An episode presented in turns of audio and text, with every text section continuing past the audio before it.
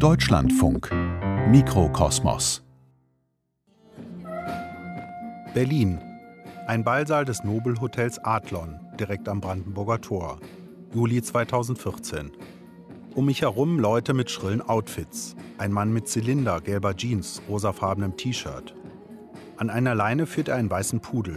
Eine Modenschau, aber keine gewöhnliche. Auf dem Laufsteg präsentieren beim Green Fashion Room die Models ökologisch und ethisch korrekt hergestellte Outfits. Maximilian Lang führt die Geschäfte von Hess Natur, einem Pionier nachhaltig produzierter Mode.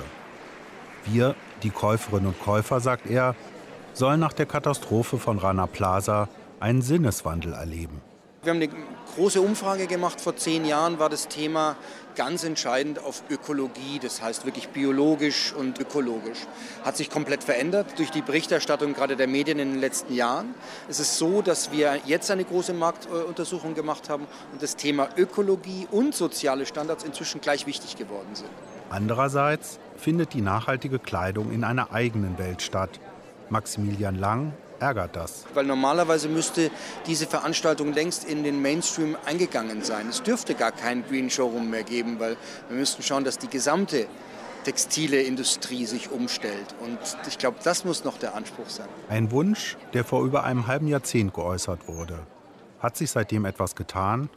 Welche Position nehmen Modeunternehmen in Sachen Nachhaltigkeit ein? Kommen sie ihrer Verantwortung für Menschen auf dem gesamten Globus nach? Gibt es Druck von den Verbraucherinnen und Verbrauchern? Unsere Kleidung. Stoff für Träume und Albträume. Featureserie von Caspar Domen. Folge 4. Neue Lieferketten. Der große Teil der Verbraucher erklärt in Umfragen, dass die ökologische und faire Produktion wichtig sei, gibt aber de facto kein Geld dafür aus.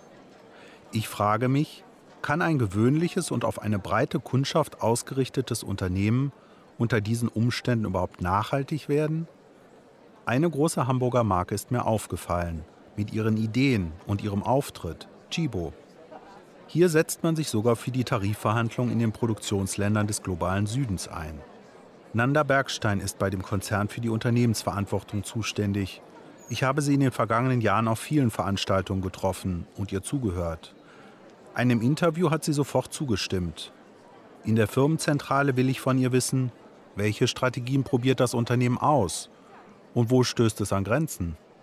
Und die Sachen, die Sie jetzt anhaben, sind die von Chibo? Also, ich trage eine Jeans, die ist von Chibo, die ist auch aus Biobaumwolle. Und dann trage ich noch einen roten so Mantelpullover. Den habe ich ehrlicherweise aus einem Second-Hand-Laden. Kann Ihnen nicht sagen, von wem der ist, aber den habe ich schon viele Jahre und das ist ja auch nachhaltig. Ich habe bei unserem Gespräch die Szenen von dem Altkleidermarkt in Kenia im Kopf. Händler verkaufen dort an hunderten Ständen Unmengen oft neuwertiger Kleidung, entsorgt von Verbrauchern in Industrieländern. Gift für die afrikanische Textilproduktion.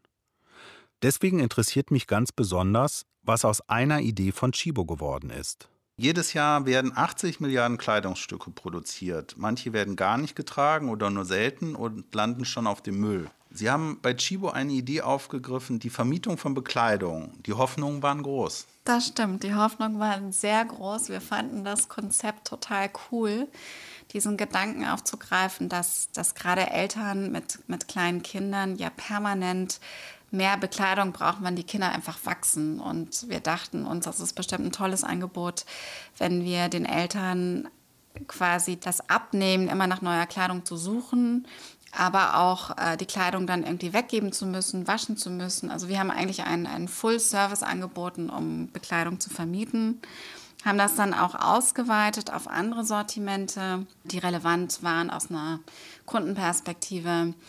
Letztlich sind wir leider nicht so erfolgreich damit gewesen und haben den Service gerade eingestellt. Aber ich glaube, dieser Gedanke, etwas doch nicht zu besitzen, sondern eben nur zu mieten, das war dann doch eine große Hürde.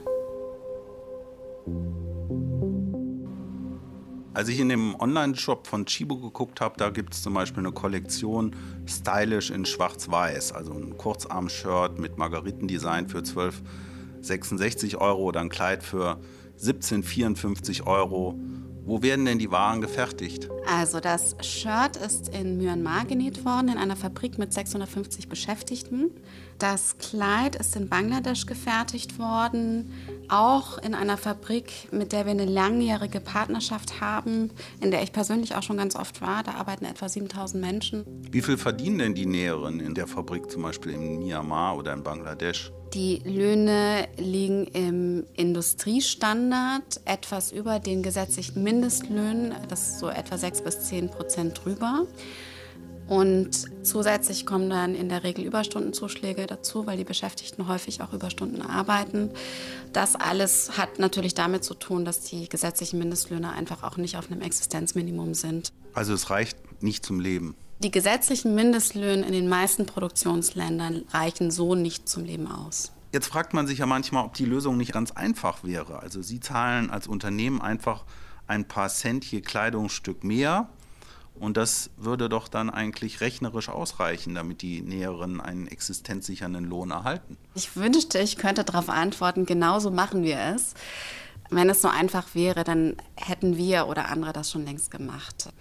Die Lohnanteile je nach Komplexität eines Textils liegen irgendwo zwischen 16 und 25 Prozent. Das skaliert anzuheben über ein gesamtes Textilsortiment ähm, hat natürlich schon auch einen erheblichen finanziellen Impact den man nicht stemmen kann, wenn andere Unternehmen das nicht auch tun. Also hier geht es tatsächlich auch um das Thema Equal Level Playing Field. Also gleiche Verhältnisse für alle. Genau darum geht es. Wann wurde Ihnen persönlich denn klar, dass gesetzliche Mindestlöhne keineswegs ausreichen müssen? Also ich glaube, mir ist das sehr früh klar geworden. Ich bin ja halb Inderin und äh, wir haben auch zwei Jahre in Indien gelebt, als ich sieben war. Und ich habe seitdem auch meine Familie da natürlich immer wieder besucht. Und wenn man hinschaut, wird einem sehr deutlich, dass Menschen, die hart arbeiten und auch gute Leistungen erbringen, nicht automatisch einen fairen Lohn verdienen. Und ich würde sagen, das gilt flächendeckend für die meisten produzierenden Branchen in diesen Ländern. Bereits in der Anfangszeit der Industrialisierung wurden die Arbeiter auch in den europäischen Textilfabriken hemmungslos ausgebeutet. Dann schlossen sich die Arbeiter zu Gewerkschaften zusammen und erkämpften höhere Löhne und bessere Arbeitsbedingungen. Solche Erfolge gibt es heute nicht in den Produktionsländern für Textilien. Gegenwind bekamen sie auch bei Zulieferern von Chibo. Im Jahr 2005 hat die Kampagne für saubere Kleidung massive Vorwürfe gegen Chibo erhoben. In Chibo-Zuliefererfirmen in Bangladesch werden Menschen- und Arbeitsrechte sträflich missachtet und rücksichtslos verletzt, hieß es damals. Damals waren bei zwei Zulieferern in Bangladesch mehrere hundert Näherinnen gekündigt worden, weil sie einer Gewerkschaft beigetreten waren.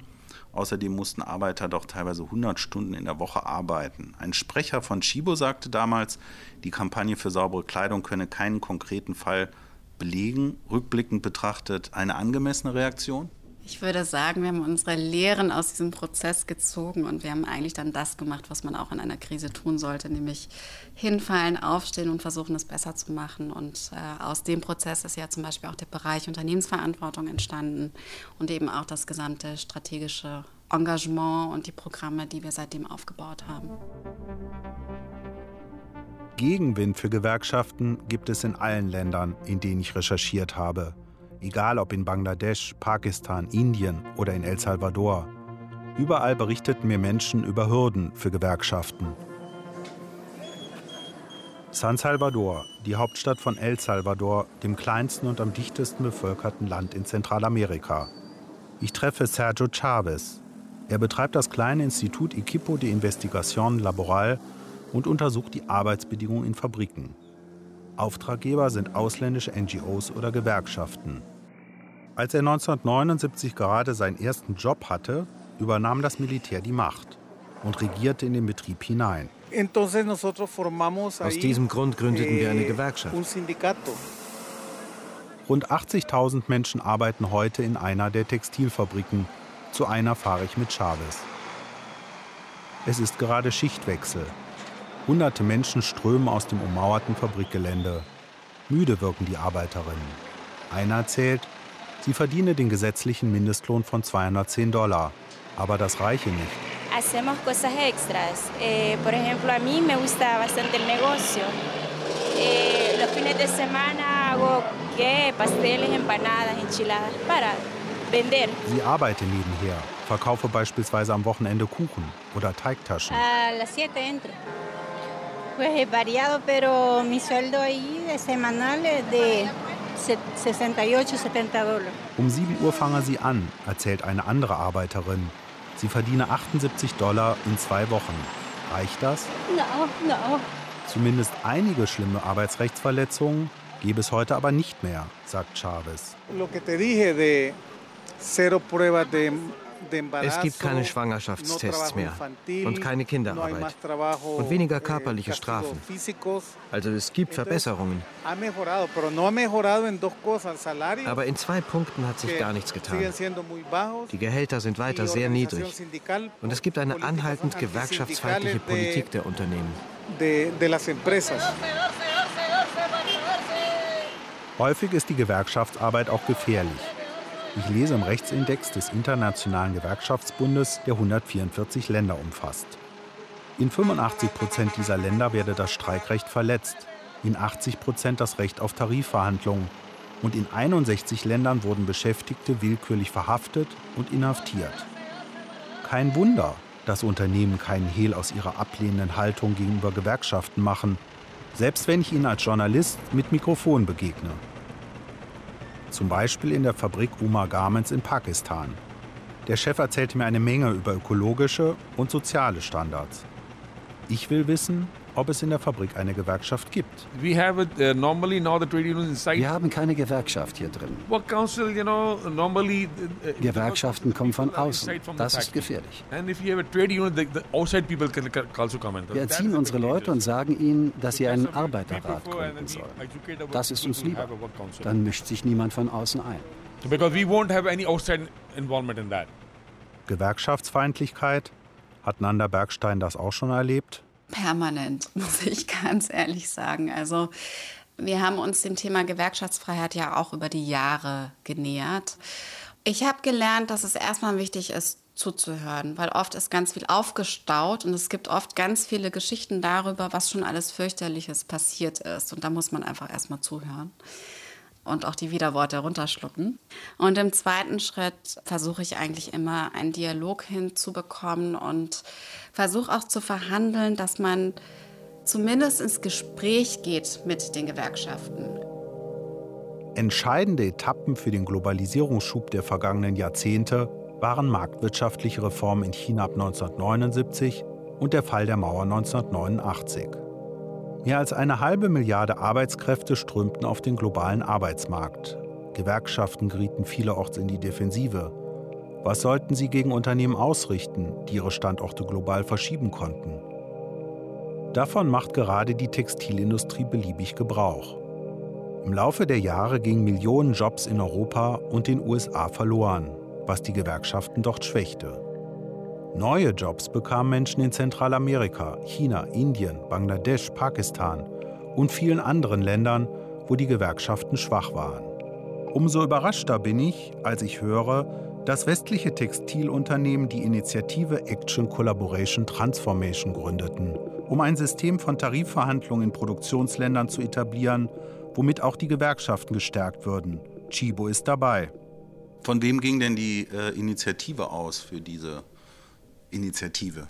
Ich schätze, wir waren so ein bisschen die, die Rebellen in der Branche. Also das waren wir als Chibo, ähm, Next, H&M, Inditex und ich hoffe, ich habe jetzt gerade niemanden vergessen. Ist das dann eben der Versuch, gemeinsam zu tun, was man als einzelnes Unternehmen nicht schafft? Genau, das ist genau dieser Versuch, ähm, zu versuchen, eigentlich das Niveau für alle in der Branche anzuheben.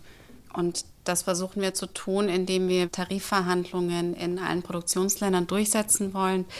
Uns ist natürlich sehr bewusst, dass wir auch Teil des Problems sind. Das heißt für uns auch, dass das verbunden ist mit Anpassungen unserer Einkaufspraktiken, also wie wir unsere Produkte auch einkaufen und im Zweifelsfall auch, wie gesagt, höhere Löhne entsprechend dann auch in unseren Einkaufspreisen zu kompensieren. Große Hoffnung hatte ja die Initiative ACT, ein Pilotprojekt in Kambodscha starten zu können. Notwendig wäre es, in dem Land sind laut einer Studie der Kampagne für saubere Kleidung sogar sieben von zehn Beschäftigten in der Textilindustrie mangelernährt. Aber, aber das Projekt steckt fest, schon vor Corona. Warum? Das Projekt steckt fest, ähm, weil die Unternehmen, die Mitglied von ACT sind, äh, gerade mal 50 Prozent des Volumens ausmachen, das in Kambodscha eingekauft wird. Und äh, die Regierungsseite und auch die Arbeitgeberseite ist eigentlich sehr offen für den Prozess, aber sie haben einfach Angst, dass die anderen 50 Prozent der Einkäufer höhere Löhne nicht absorbieren würden und dann entsprechend in andere Länder abwandern würden. Und das funktioniert aus deren Perspektive nicht und das ist, glaube ich, auch total nachvollziehbar. Und äh, diese Skepsis äh, vieler Textilunternehmer kann man ja auch noch, noch mehr nachvollziehen, wenn man jetzt sieht, dass in der Corona-Krise viele westliche Auftraggeber in großem Stil Waren der Textilienzulieferer nicht abgenommen haben oder versucht haben, die Preise drastisch zu drücken, zeigt das nicht, dass im Ernstfall jedes Unternehmen dann sich doch selbst am nächsten ist? Und warum sollten eigentlich die Zulieferer auf einen kooperativen Ansatz wie ACT setzen? Es ist sehr schade, dass in der Corona-Krise es so wenig Solidarität gab zwischen den einkaufenden Unternehmen und auch den, den produzierenden Unternehmen, die ja sonst auch nötig ist, um gute Produkte zu fertigen. Wir haben tatsächlich alles abgenommen. Wir haben versucht, auch mit unseren Lieferanten zusammenzuarbeiten, sie auch zu unterstützen mit Trainings, äh, mit was, was auch immer eben auch möglich war. Zum Teil tatsächlich auch mit Zoom, also wirklich digital. Nachhaltige Textilunternehmen müssen nicht nur die Ausbeutung von Menschen in ihren Lieferketten beenden, sondern auch die Umweltvergiftung. Giftige Substanzen aus der Produktion finden sich heute an den entferntesten Orten das hat die Umweltschutzorganisation Greenpeace im Rahmen ihrer Kampagne für eine Entgiftung der Kleidung festgestellt. 79 internationale Mode- und Textilfirmen machen mit, auch Chibo. Wie schwierig ist es denn, Alternativen zu entwickeln? Wir mussten vor sechs Jahren überhaupt erstmal ähm, herausfinden, wer unsere Zulieferbetriebe sind, also vor den Fabriken, also sprich, wo sind die Färbereien zum Beispiel. Das war nicht so einfach. Das haben Fabriken durchaus auch als ihr persönliches Geschäftsgeheimnis verstanden. Das war so eine Herausforderung. Wenn die Marken eine ökologische Produktion nachfragen, dann entsteht sie auch vor Ort. Ich stehe 2017 in der Industriestadt Tirupur im südindischen Bundesstaat Tamil Nadu in einer modernen Färberei. Im Dreischichtbetrieb befüllen hier 170 Arbeiter die großen Metalltrommeln der Maschinen, in denen Stoffbahnen gefärbt werden. Der Werksleiter erklärt, wie hier gearbeitet wird. Färben und Spinnen sind die teuersten Schritte bei der Herstellung der Stoffe. Dafür braucht es immens viel Wasser. Uh, Für ein Kilo Stoff braucht man 80 Liter Wasser. Aus dieser Färberei führt ein Rohr in eine Kläranlage. Ein schwarzer, faulig riechender Abwasserstrahl schießt in das Vorklärbecken. Noch vor wenigen Jahren haben hier alle Färbereien die giftige Brühe ungeklärt in den Fluss geleitet. Bauern, deren Land flussabwärts vergiftet wurde, klagten und gewannen. Richter ordneten 2011 tatsächlich die Schließung von 700 Färbereien an. Damals geriet die Textilwirtschaft in Tirupur aus dem Takt. Drei Jahre später schlossen die Behörden erneut 99 illegale Färbereien. Selbst wenn der Staat klare Vorgaben macht, halten sich nicht alle Färbereien daran. Manche kümmern auch die Anfragen der Auftraggeber nicht. Chibo macht gerade diese Erfahrung in Tirupur. Also Tirupur ist tatsächlich ein Markt, wo wir nur ganz wenig einkaufen. Wir haben den Markt eigentlich für uns ausgeschlossen aus verschiedenen Gründen. Warum? Aufgrund der Umweltbelastung, wobei fairerweise hat sich das deutlich verbessert über die letzten Jahre. Äh, und aufgrund der Sozialthematik, also das ganze Thema mit Sklaverei von jungen Frauen in den Vorstufen von Fabriken. Deswegen produzieren wir dort eigentlich nicht. Tatsächlich, also haben wir mit dieser Färberei ähm, für drei Produkte zusammengearbeitet, im Ausnahmefall für eine Fabrik und Abwassertests angefordert. Äh, tatsächlich haben wir keine Ergebnisse bekommen und deswegen ist diese Fabrik auch für weitere Aufträge gar nicht freigeschaltet, bis wir also Ergebnisse bekommen. Aber für uns ist sie eigentlich gar nicht mehr im Portfolio, sie steht aber fairerweise noch auf der Liste. Dass Sie dort produzieren, konnte ich bei Ihnen nachlesen, weil Chibo alle seine Textillieferanten und äh, auch die Zulieferer veröffentlicht. Früher hat Chibo eigentlich, wie auch seine Konkurrenten, da ein großes Betriebsgeheimnis draus gemacht. Warum haben Sie da umgedacht? Die Zeit war eigentlich reif dafür. Es war klar, wir brauchen Transparenz, auch gegenseitige Transparenz über die Fabriken, um auch zu wissen, äh, wo man auch zusammenarbeiten kann. Das war sinnvoll und richtig. Und ehrlicherweise wünsche ich mir diese Transparenz schrittweise auch in anderen Sektoren. Wir fordern von allen unseren Lieferanten, ähm, wenn wir nicht selbst ein Direktgeschäft ist, dass wir immer die Fabriken benannt bekommen. Und das ist ein großer Kampf in einigen Sektoren. Ich denke jetzt so an den Deko-Bereich oder den Lampenbereich, diese Fabriken benannt zu bekommen. Und äh, ganz häufig können wir ein Produkt dann nicht einkaufen, weil es in diesen Branchen nicht üblich ist. Jetzt mal angenommen, Chibo müsste für alle, für die von ihm verursachten Schäden an Mensch und Natur aufkommen. Wäre die Firma da nicht eigentlich pleite, genauso wie fast alle anderen Unternehmen auch? Ich glaube nicht, dass man daran pleite geht. Man muss aber eine saubere Transformation machen und man muss wirklich, man, man, muss sich bewusst sein, dass ein wirklich nachhaltiges Unternehmen eben schon auch anders aussieht wie ein bisher konventionelles Unternehmen. Und ähm, das bedeutet, dass man beginnt, ökologische und soziale Kriterien von Anfang an in den Designprozess zu integrieren, in die Lieferketten zu integrieren und so weiter und so fort. Da könnte ich Ihnen stundenlang von erzählen. Menschenrechte überall. Bringt die Wirtschaft nicht zu Fall. Umweltschutz überall. Bringt die Wirtschaft nicht zu Fall. Was wollen wir? Lieferkettengesetz. Eine Demonstration im September 2020 von Aktivisten vor dem Arbeits- und Sozialministerium in Berlin. Drin ringen Arbeitsminister Hubertus Heil, Wirtschaftsminister Peter Altmaier und Entwicklungshilfeminister Gerd Müller um ein Lieferkettengesetz.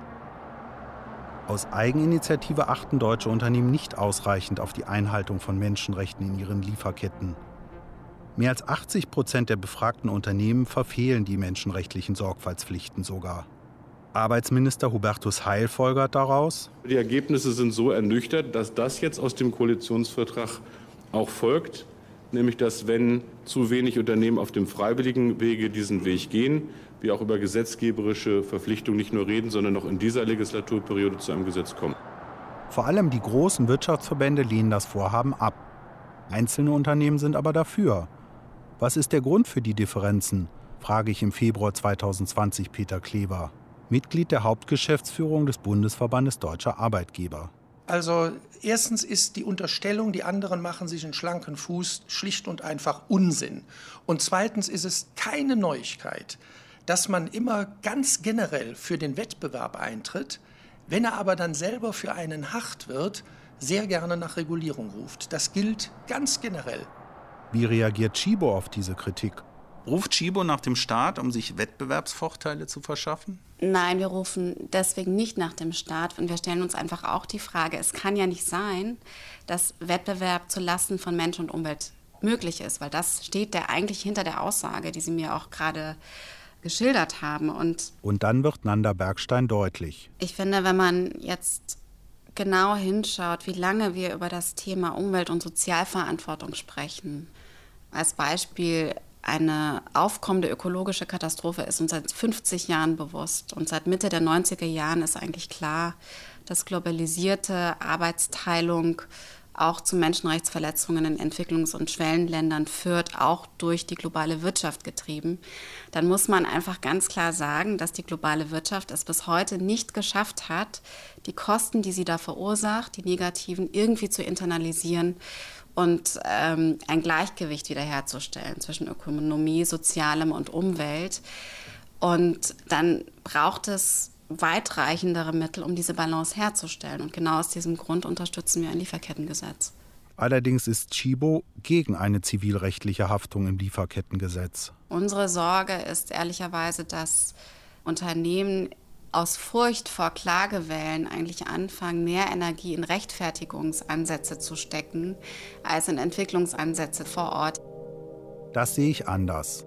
Prinzipiell können schon heute deutsche Unternehmen zivilrechtlich von Arbeitenden belangt werden, wenn es bei deren Zulieferern im globalen Süden zu schweren Menschenrechtsverletzungen kommt und dafür womöglich eine Mitverantwortung des deutschen Auftraggebers besteht. Aber die Hürden sind praktisch unüberwindbar für Betroffene. Versucht hatte es Hanif, der Näher aus Karachi, der den Fabrikbrand 2012 nur knapp überlebte. Er zog mit drei anderen Betroffenen gegen den Textildiscounter Kick, der seinen Hauptsitz in Nordrhein-Westfalen hat, vor das Landgericht Dortmund. Kick war der Hauptabnehmer der Waren von Ali Enterprises und die Kläger wollten die Firma mitverantwortlich machen für einen mangelhaften Brandschutz. Eine erfolgreiche Klage hätte enorme Signalwirkung gehabt. Das bestätigt mir diverse Juristen. Aber die Klage wurde in der Sache leider nicht entschieden. Ich saß im Saal, als das Gericht auf Verjährung entschied und der Sprecher diese Entscheidung den Journalisten erläuterte. Die Kammer hat entschieden, dass die Ansprüche verjährt sind und einer der Ausnahmetatbestände, die das pakistanische Verjährungsrecht vorsieht, hier nicht zur Anwendung kommt.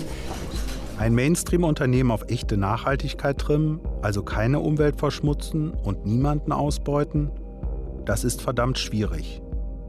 Gute Ideen alleine reichen bei weitem nicht aus, wenn die Kunden nicht mitmachen. Andere Ideen stoßen an ihre wirtschaftlichen Grenzen, wenn nur wenige Unternehmen aus einer Branche mitmachen. Für diese Feature-Serie war ich auf der ganzen Welt unterwegs und habe hinter die Kulissen der Massenfertigung von Kleidung geblickt und gesehen, wie Menschen nicht nur unwürdig bezahlt werden, sondern wie auch ihre Gesundheit aufs Spiel gesetzt wird. Ich habe mich gefragt, welche Auswege es gäbe und mit der Managerin Nanda Bergstein, der Modedesignerin Martina Glomb, der Aktivistin Christi Miedemar und dem Textilforscher Thomas Fischer ausführliche Gespräche geführt. Sie haben alle gute Ideen und Ansätze für saubere und faire Verhältnisse in der Bekleidungsbranche. Aber es ist klar, Sie lassen sich nur dann aus der Nische holen, wenn wir unser Wirtschaftssystem umsteuern und auch rechtlich Neuland wagen, etwa durch die Gründung eines internationalen Arbeitsgerichtshofs. Nur so werden wir den Arbeitenden gerecht, die unsere globale Arbeitsteilung am Laufen halten und trotzdem oft nicht einmal genug zu essen haben. Menschen wie Isabel Mengivar zum Beispiel. Para mí, una maquila mmm, no se lo recomiendo a nadie. Porque una maquila si se sufre. In einer Makila leidest du, sagte sie. Seit drei Jahrzehnten schuftet sie in einem Nähbetrieb. Sie muss fünf Kinder alleine großziehen. Nachts, wenn sie schlafen, setzt sie sich an ihre uralte Triumph-Nähmaschine und arbeitet private Aufträge ihrer Nachbarn ab. Das Geld, das sie mit ihren Jobs verdient, reicht dennoch nicht zum Leben. Nicht einmal für die allernotwendigsten Lebensmittel. El azúcar, Zucker, los frijoles Bohnen y las tortillas. und Tortillas. Rockin', rollin', swaggin' to the max. My bitch a fashion killer, she be busy poppin' tags. She got a lot of Prada, that Dolce and Gabbana. I can't forget Escada and that Balenciaga. I'm sippin' purple syrup, come be my aunt your mama. And if you is a rider, we go shopping like manana. Her attitude Rihanna, she get it from her mama. She jicky like Madonna, but she trippy like Nirvana. Her pistol go. Unsere Kleidung. Stoff für Träume und Albträume. Folge 4. Neue Lieferketten. Feature-Serie von Caspar Domen. Es sprachen Nina Weniger, Justus Carrière, Andreas Pietschmann, Bettina Kurt und der Autor. Technische Realisation Jonas Bergler. Regieassistenz Dirk Leyers. Regie Nikolai von Koslowski. Redaktion Imke Wallefeld und Johannes Nichelmann.